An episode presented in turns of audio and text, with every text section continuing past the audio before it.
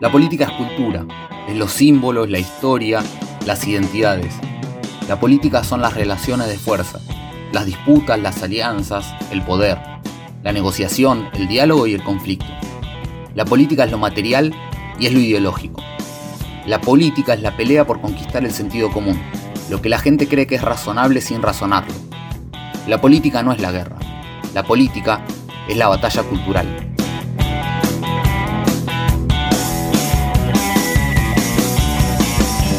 Bienvenidos a Batalla Cultural, el podcast de Anfibia sobre política. Soy Iván Juliácar y en este episodio recibimos a la teórica política Chantal Mouffe.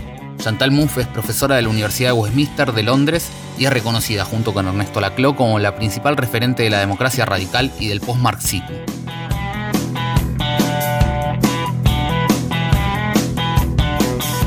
Con ella vamos a hablar de postdemocracia, de populismo y del rol central de los conflictos y de los afectos en la política.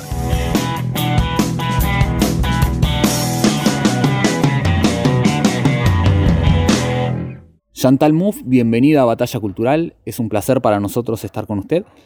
Para empezar, quería preguntarle por qué usted dice que hoy prima la pospolítica. Mi, mi, argumento allá es que a partir, y como consecuencia, digamos, de la hegemonía neoliberal, estamos viviendo en sociedades que evidentemente se proclaman democráticas, pero en la cual la democracia ha sido realmente vaciar de su contenido. Porque para mí la democracia, bueno, eh, eh, eh, no, únicamente para mí, pero uno puede decir finalmente, democracia, demoskratos, es el poder del pueblo. La, y eso implica dos valores fundamentales, que son la igualdad y la soberanía popular. Y me argumento, la postdemocracia, con eso me refiero a un estado de nuestras sociedades en los cuales todo es, es esos dos valores fundamentales de igualdad y de soberanía popular han sido eliminados de nuestra concepción de la democracia. Por ejemplo, muchas veces hoy día se dice, ah, pero soberanía popular, eso es un concepto obsoleto en una sociedad, digamos, globalizada.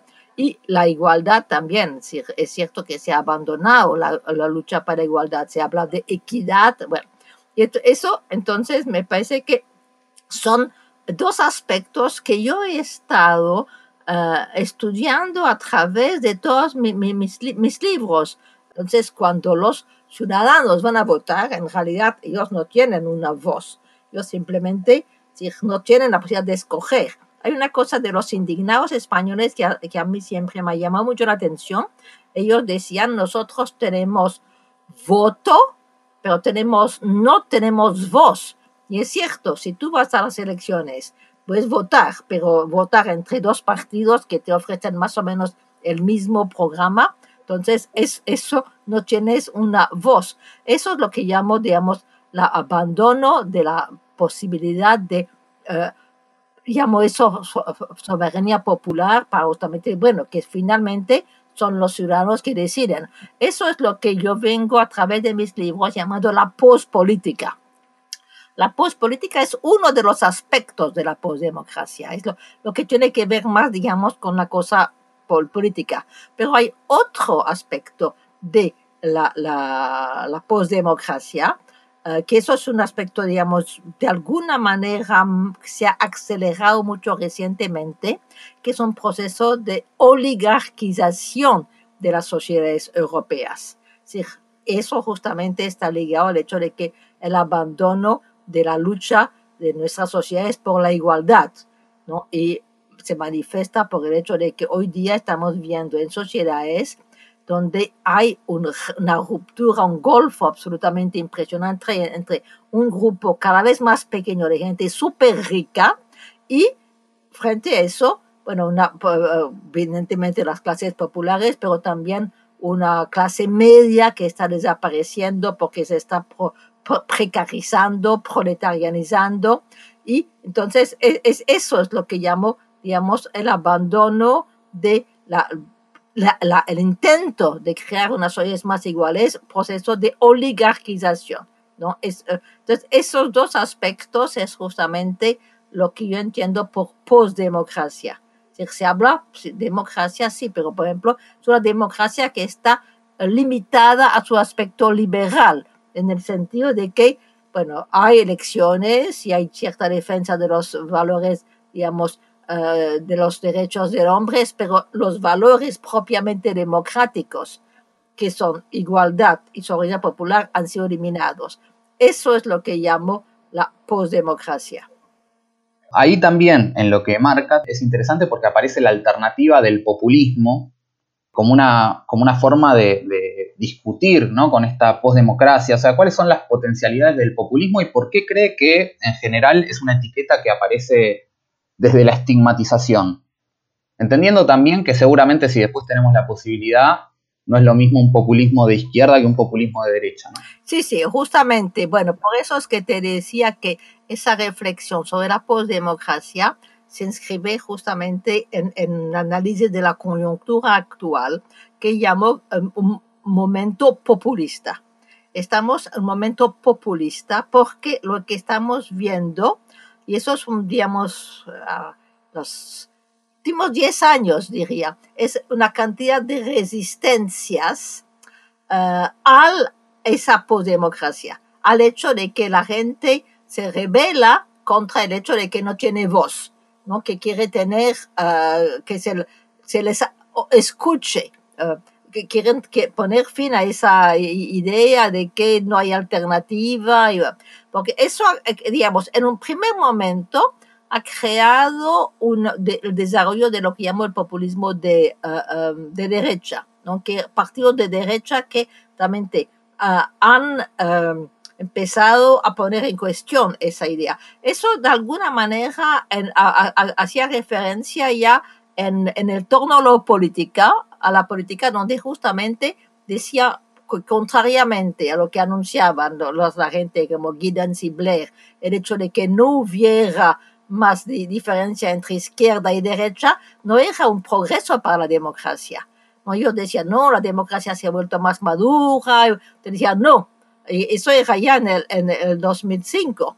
Eso es muy peligroso porque entonces crea el, las condiciones, el terreno para que vengan unos partidos que digan, no, no, pero hay una alternativa. Nosotros le vamos a volver a dar al pueblo esa voz que los, las élites le han, eh, eh, digamos, confiscado. Y yo hacía referencia a, en esa época en realidad no había muchos partidos de, de, de, de populistas de derecha, estaba el más importante y sobre el cual había trabajado bastante, fue lo que me llamó, me llevó en realidad a plantear esa cuestión, partido de Gork en, en Austria, el Partido de la Libertad, existía también eh, Le Pen en Francia, el padre, pero yo veía, decía, mm, eso eh, crea el terreno para que se desarrollen esos partidos. Bueno, desgraciadamente he tenido razón, porque ahora, digamos, 15 eh, años más tarde, uno ve que hay, prácticamente en Europa, en todos los países, hay partidos de uh, de, de, de, derecha. Lo que es nuevo, pero todavía yo no llamaría eso un momento populista porque me parece que el momento populista es cuando ya uno empieza a ver que también a partir de la izquierda se plantea esa ruptura justamente con el socialliberalismo uh, y partidos más radicales que también dicen, no, no, hay una alternativa, pero una alternativa, digamos, de, mm, progresista. Y eso, eso también es una cosa que es, es muy reciente. Eso a, a, a, en Europa lo ves a partir de, bueno, de los años 2010, 2011. Es Risa, es Podemos, es la Francia Insoumise, ¿ves? Y entonces por eso es que me, me, lo que llamo el momento populista es el momento en el cual tú tienes una cantidad de resistencias contra esa uh, idea de que no hay alternativa. Bueno, acá evidentemente eh, es importante, ya que hablamos de populismo, que yo especifiqué que yo el término lo empleo a la manera como lo define Ernesto Laclau en uh, su libro La razón populista, ¿no? Porque Ernesto Laclau ya dice, bueno, el populismo es una estrategia de construcción de la frontera política. No es una ideología, no es una, algo que, no es un régimen, no es algo que tenga un contenido específico, es una manera de establecer una frontera política. Si indica, es una ruptura contra la, la postpolítica porque la postpolítica precisamente consiste en decir no hay frontera, no, hay diferencia entre izquierda y derecha uh, uh, y fundamentalmente, bueno, lo que hay que hacer es un consenso. Eso es lo, la, yo estoy de acuerdo y mi concepción del, del populismo es la, que defiende la CLO, que, ¿no? que es una manera de construir la frontera política. Uh, y evidentemente la, manera como la define es la, uh, la, oposición entre los de abajo y los de arriba, ¿no? Podríamos decir el pueblo y las élites. Yo prefiero en ese caso el término de uh, oligarquía, porque élites es un poco demasiado, no es demasiado específico. y evidentemente todo eso va a depender de um, la manera como se construye eso, porque el pueblo evidentemente no se refiere a la población, ¿no? Se es una categoría de construcción política del pueblo. Entonces, el pueblo se construye de una cierta manera. Por ejemplo, la, la, una gran diferencia entre la manera como Marine Le Pen, para tomar el caso de Francia, construye el pueblo, la cual elimina a los eh, eh, inmigrantes, y la manera como Jean-Luc Mélenchon construyó el pueblo, ¿no? Es un pueblo, digamos, que incluye los eh, eh, inmigrantes. Entonces, allá es donde empezamos a ver la diferencia entre populismo de derecha y populismo de izquierda, porque los dos construyen una frontera de estilo, bueno, el pueblo contra las élites, pero la manera como se define el pueblo y cómo se definen las élites son, son mm, construcciones distintas.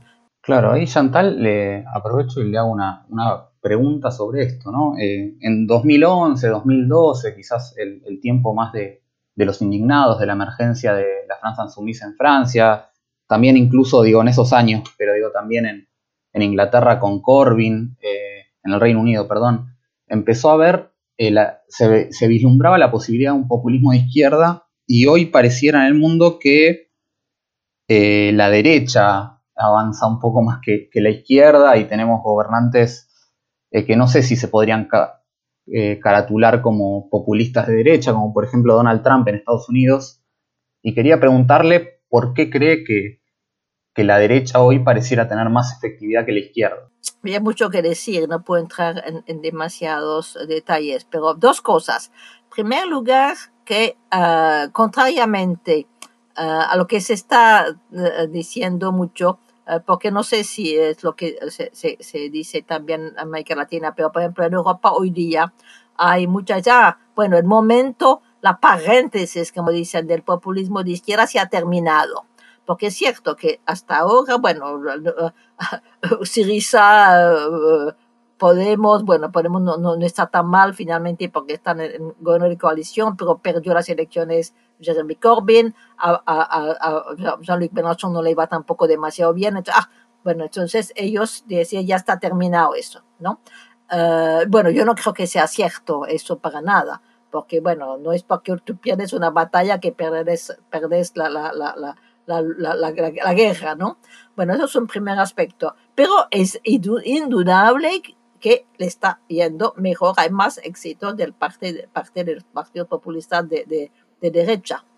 Uh, bueno, allá hay, hay dos, eh, por eso es que te digo, habría que mucho, mucho que decir, pero me parece que uh, hay evidentemente que tener en cuenta la, la, la, los países en los cuales estamos viviendo, el poder de, de, de las élites y el poder también particularmente de la prensa hay una demonización increíble del eh, populismo de, de, izquierda. Parece que realmente tienen las élites tienen mucho más miedo al populismo de izquierda que al populismo de derecha, ¿no? Es decir, yo creo que eh, eh, allá hay que ver que hay, hay un handicap uh, uh, para los partidos, digamos, de, radicales de izquierda, dado las condiciones socioeconómicas del poder de las élites. Pero no es todo. Yo creo que también hay un, eh, y eso es una cosa que me ha interesado y preocupado, debo decir mucho, uh, es, el, es, la política misma de izquierda. que de alguna manera no está adecuada, no está, y es a, la manera como hay que concebir, digamos, la lucha, particularmente hoy día, porque la, la, manera como se construye las sociedades colectivas, y eso es un aspecto que desarrolló mucho últimamente, el papel de los afectos, ¿no? El problema de la izquierda en general es que es demasiado uh, racionalista, que piensa, ah, no, que no, la gente de izquierda únicamente utiliza argumentos. Toda esa cosa de movilización de los afectos es una cosa que hacen los fascistas. Nosotros no hacemos eso. Y entonces hay un, hay un handicap teórico, por decir, porque justamente uh, la, la, derecha populista son capaces de movilizar emociones, de movilizar afectos, porque reconocen que es absolutamente importante en política. Y eso es una cosa que la izquierda, y es un punto sobre el cual estoy realmente trabajando mucho, porque yo creo que si la izquierda no abandona esa concepción racionalista, nunca van a ser capaces, digamos, de movilizar a la, la, la, gente de una manera progresista. Uh, así que hay entonces, digamos, dos handicaps uh, que explican por qué los partidos de populistas de derecha tienen más éxito. Uno que son, digamos, las relaciones, uh, la, la, estructura socioeconómica, pero también la, la, estructura mental de, de, la, de la izquierda que es demasiado racionalista.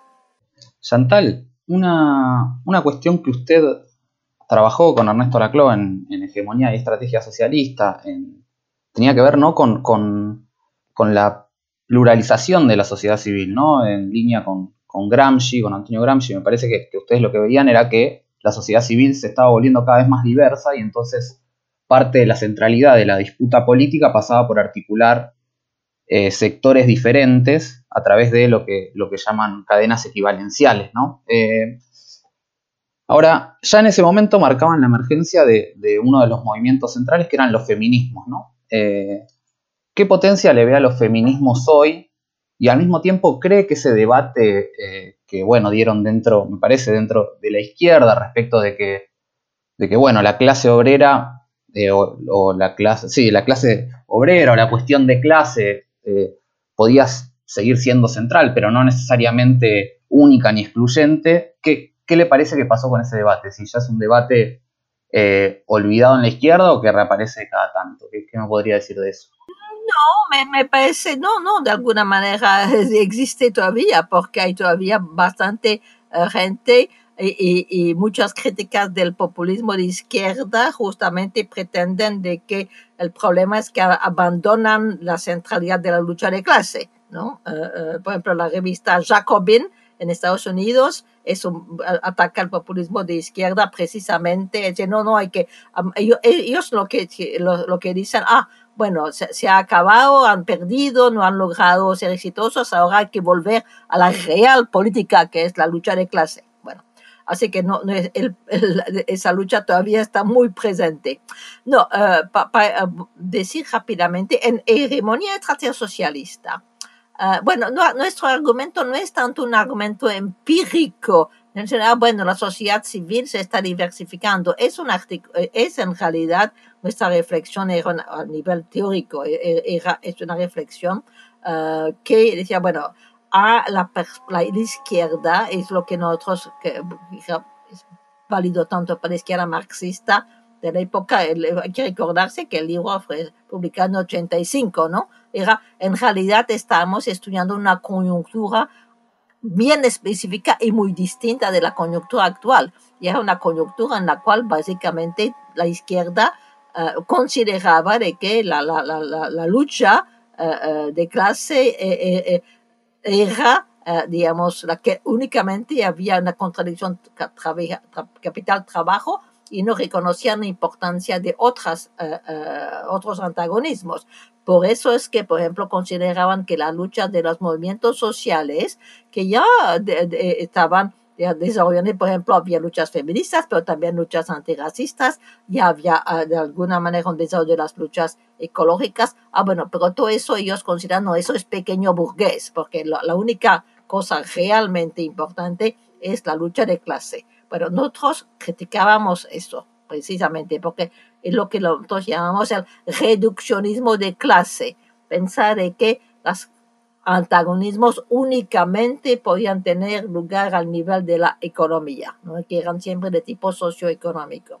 Y decíamos que no, si uno realmente quiere hacer un proyecto emancipador, inclusivo, hay que articular esas luchas de, de la clase obrera con los nuevos movimientos. Acá quiero insistir, nunca, porque nos han eh, criticado mucho sobre eso, nunca hemos dicho hay que eh, abandonar esa lucha de, socioeconómica y que la única cosa importante son los nuevos movimientos, porque había mucha gente que pretendió que nosotros decíamos hay que liquidar la lucha de clase y centrarse únicamente sobre los nuevos movimientos. Al contrario, nosotros decíamos, y eso es una cosa que es importante para entender la, la respuesta que voy a hacer al, feminismo. Nosotros decíamos, y no se trata de reemplazar el sujeto, el privilegio ontológico que el marxismo daba a la lucha de clase por otro sujeto, eh, eh, digamos, eh, privilegiado. Porque en, esos años también había mucha, los, los críticos, del, críticos del marxismo decían, ah, no, no, no, hay que, la, la clase obrera ya no es el, sujeto eh, revolucionario privilegiado ahora es eh, otra, otro movimiento. Bueno, no, nosotros decíamos no hay sujeto eh, revolucionario privilegiado. Ah, ah, ah, claro que eso no quiere decir que en algunas coyunturas específicas puede haber algún movimiento que, digamos, por unas razones coyunturales puede ser el, el, el, el, que va, digamos, articular esas luchas, porque nosotros eh, en hegemonía justamente defendíamos la idea de haya que crear una cadena de equivalencia entre una cantidad de distintas luchas, ¿no?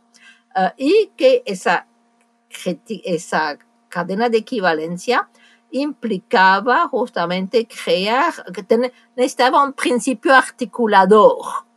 Pero ese principio articulador no era nunca dado a priori. Era siempre en ciertas coyunturas un movimiento particular podía aparecer como el que, digamos, simbolizaba las luchas, ¿no?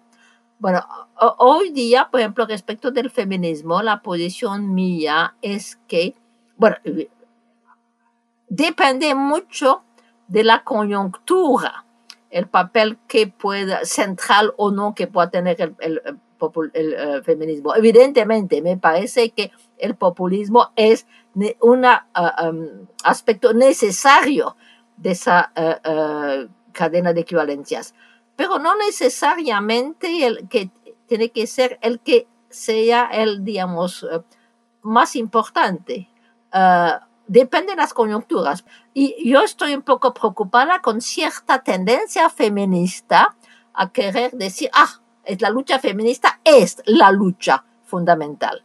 Eh, eh, de alguna manera se trata de reemplazar entonces el papel de la clase obrera por la cosa del feminismo. Yo no estoy de acuerdo con eso. Me parece que es un elemento muy importante de, la, de la lucha, que en ciertas circunstancias, en ciertas coyunturas, va a ser el que va, digamos, el, el principio articulador, pero que no es a priori el caso, ¿ves? Así que es, eso va, va, a depender uh, mucho de circunstancias, de, de, relaciones de fuerzas, de, así que uh, por eso yo insisto que populismo, el, uh, para el populismo de izquierda, puede haber, decir, otros principios articuladores. Y hoy día, por ejemplo, uh, yo estoy empezando mucho a, insistir sobre el hecho de que dado la um, urgencia, digamos, de, de, la emergencia climática, tal vez uh, pueda ser la lucha ecológica que tenga que ser la que va a ser, como principio articulador.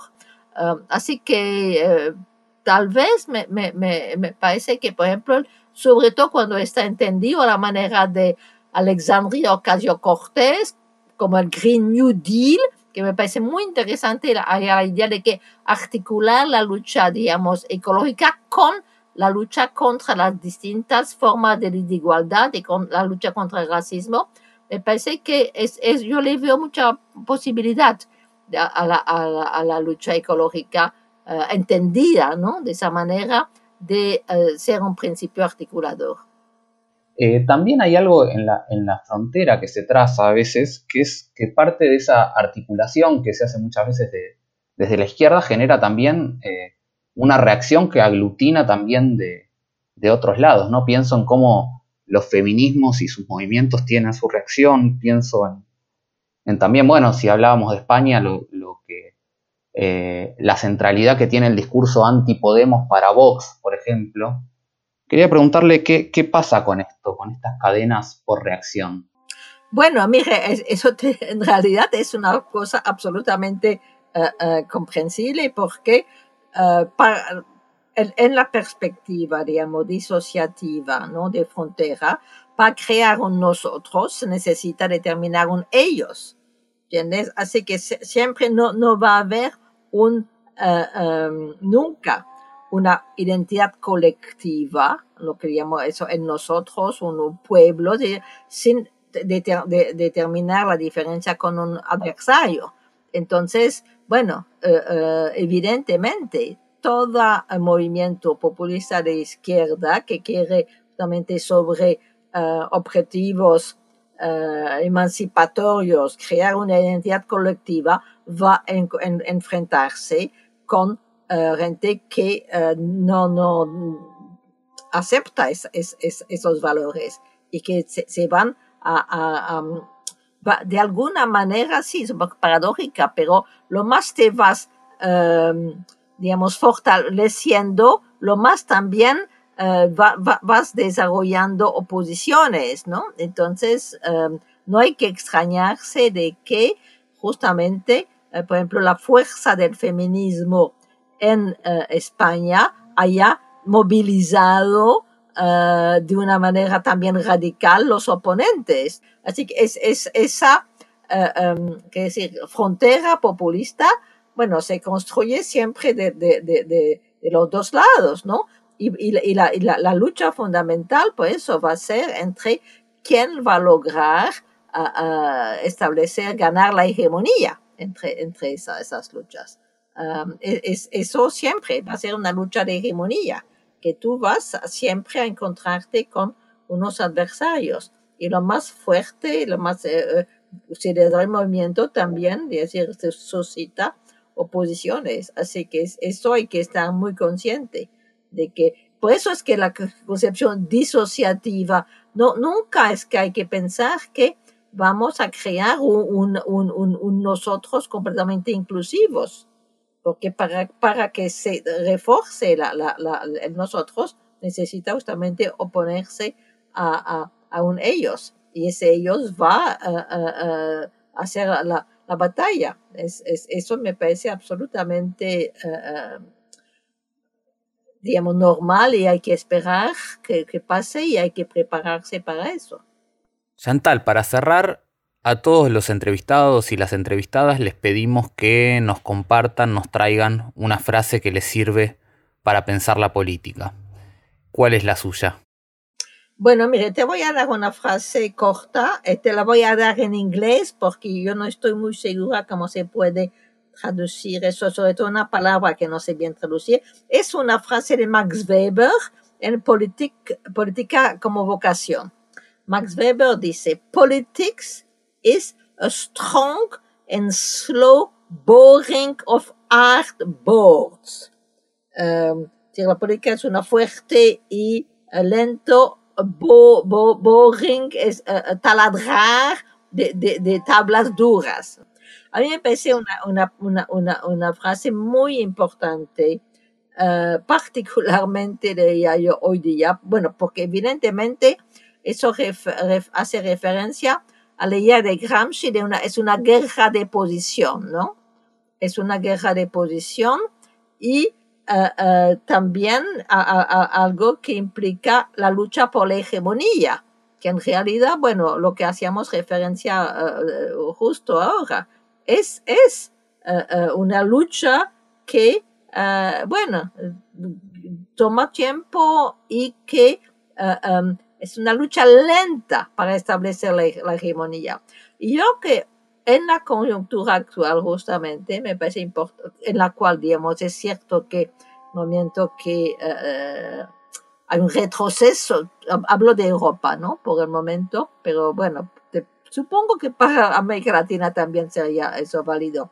Hay que, no es porque uno está en un momento de retroceso que hay que abandonar la lucha, ¿entiendes? Hay que entender de que es, esa lucha es una lucha larga y difícil. Me parece, desde ese punto de vista, yo nunca estuve de acuerdo con una cosa de Podemos cuando al, final, al, perdón, al principio, eh, Pablo Iglesias, ah, el asalto al cielo.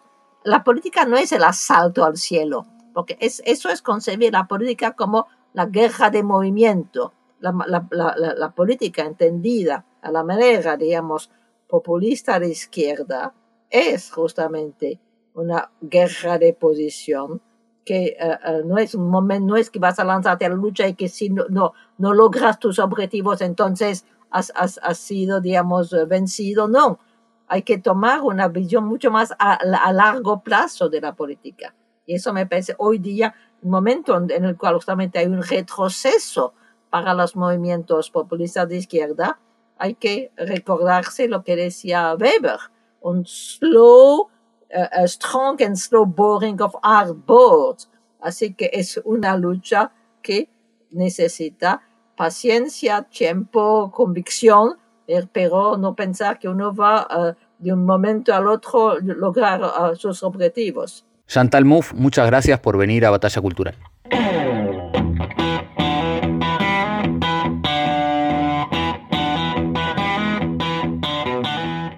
Batalla Cultural es una producción original de Anfibia Podcast.